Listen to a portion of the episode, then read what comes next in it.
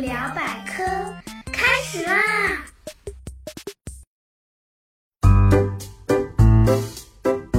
！Hello，大家好，我是你们那个既搞笑又好学的大猴猴同学。大家知道《西游记》里最受欢迎的食物是什么吗？嗯，哈哈，没错。就是咱们萌萌的唐僧老师，妖怪们明知道孙悟空法力无边，也要冒着生命危险去抓唐僧这种长寿食材，为了长生不老，连命都不要了。哎，真不知道这是聪明还是笨呢？刚刚咱们只是说个笑话。不过呢，在追求长生不老的这件事情上，咱们人类可一点儿也不比妖怪含糊呢。OK，那么猴猴今天就来聊聊人类为了长生不老都干了些什么。要说长生不老，就不得不先说说人为什么会变老。大家知道，所有生物都是由细胞构成。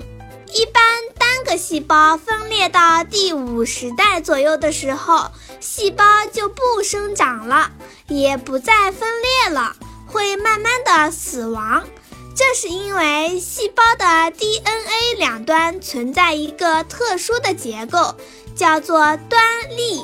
端粒就像一个帽子，盖在 DNA 的两端，防止 DNA 受伤害。但是正常细胞每复制一次，端粒就会变短一些。复制到五十次左右的时候，端粒这个护甲基本没了，不能再保护 DNA 了。这样 DNA 很快被降解，细胞也因此挂掉了。这是说单个细胞。如果整个身体的细胞都这样只死亡不分裂，那就是人体正在衰老，步入死亡了。唉，既然都已经发现端粒是影响寿命的关键，让端粒不变短不就行了吗？嗯，没错，科学家也是这么想的。不过说起来容易，做起来难。一旦激活了端粒之后，却产生出另一个问题。嗯，刚刚咱们说了，一般的细胞会有端粒控制，分裂五十次就失灵了。但是凡事都有特别，有一种细胞具有一种可以让端粒不缩短的端粒酶，可以永远分裂生存。这可不是什么好细胞。而是让人闻风丧胆的癌细胞。人体的正常细胞、组织或器官是听指挥的，听大脑的统一调度。生长和发育是有一定的规律的，各种组织和器官相互合作，共同完成好好做人的生存目标。但是，癌细胞就不一样了。它是一种生长失控的细胞，而且大脑对它已经失去了控制。每个癌细胞都是一个单独的个体，谁也不听谁的。也就是说，癌细胞还是没有组织、没有纪律的，而且癌细胞还会到处乱跑，哪里有营养就去哪里，哪里适合生存就待在哪里。会跑到全身各处吃养分，自我分裂，直到把整个人身体的养分消耗完，人就这么病死了。正因为这样，想单纯的依靠制造端粒酶，解除五十次分裂限制，来实现长生不老还不行。毕竟一不留神，在身体里弄出癌细胞来，可不是闹着玩的。既然这条路不通，那么从延缓细胞衰老的角度，是不是可以开辟出一条新路来呢？其实还真的有。哦，在二十世纪八十年代。科学家首次从复活节岛上的土壤细菌中分离出雷帕霉素，这是一种抗衰老药物，它可以抑制细胞的生长，延缓身体的衰老。各种动物，包括人类的实验都证明，雷帕霉素的确可以延长寿命，甚至可以对抗癌症。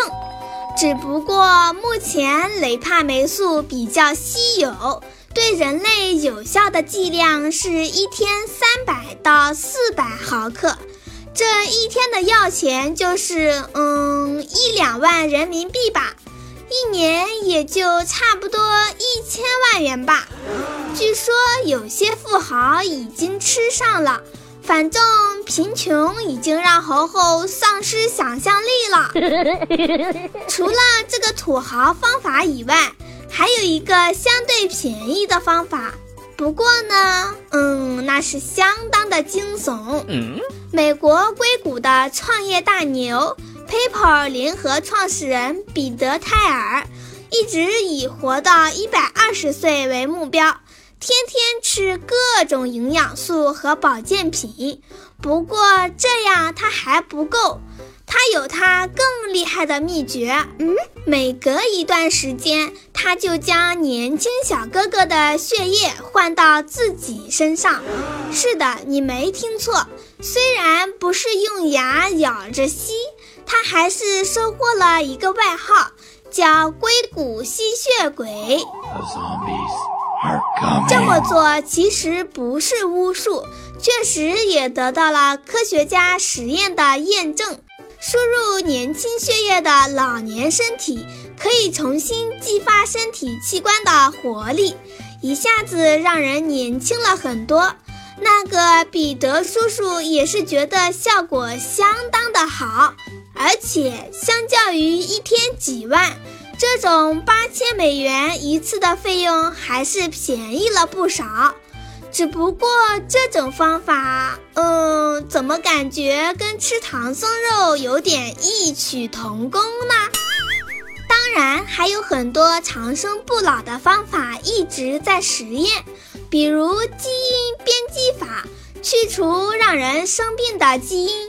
获得更长的寿命，还有电影里看到的冷冻法，把这个世界治不了的病人留给未来的人去治疗。更厉害的是，之前我们说过的硅谷大神马斯克，要把人的意识上传到网络，实现永恒的数字生命。这么折腾下来。相信总有一天，人类会如愿以偿的长生不老。只不过那时候我们还是不是人类，可就不好说喽。好啦，本期有关长生不老的话题就到这里。如果想看相关的视频，可以在微信公众号搜索“现代儿童教研社”。关注以后，输入“长生不老”，就能看到长生不老的相关视频啦。喜欢猴猴的同学，请务必点赞、评论、转发，给猴猴来一点爱的鼓励吧。最后再说说咱们的 slogan：百科知识轻松学，猴猴聊百科。让我们下次再聊，拜拜。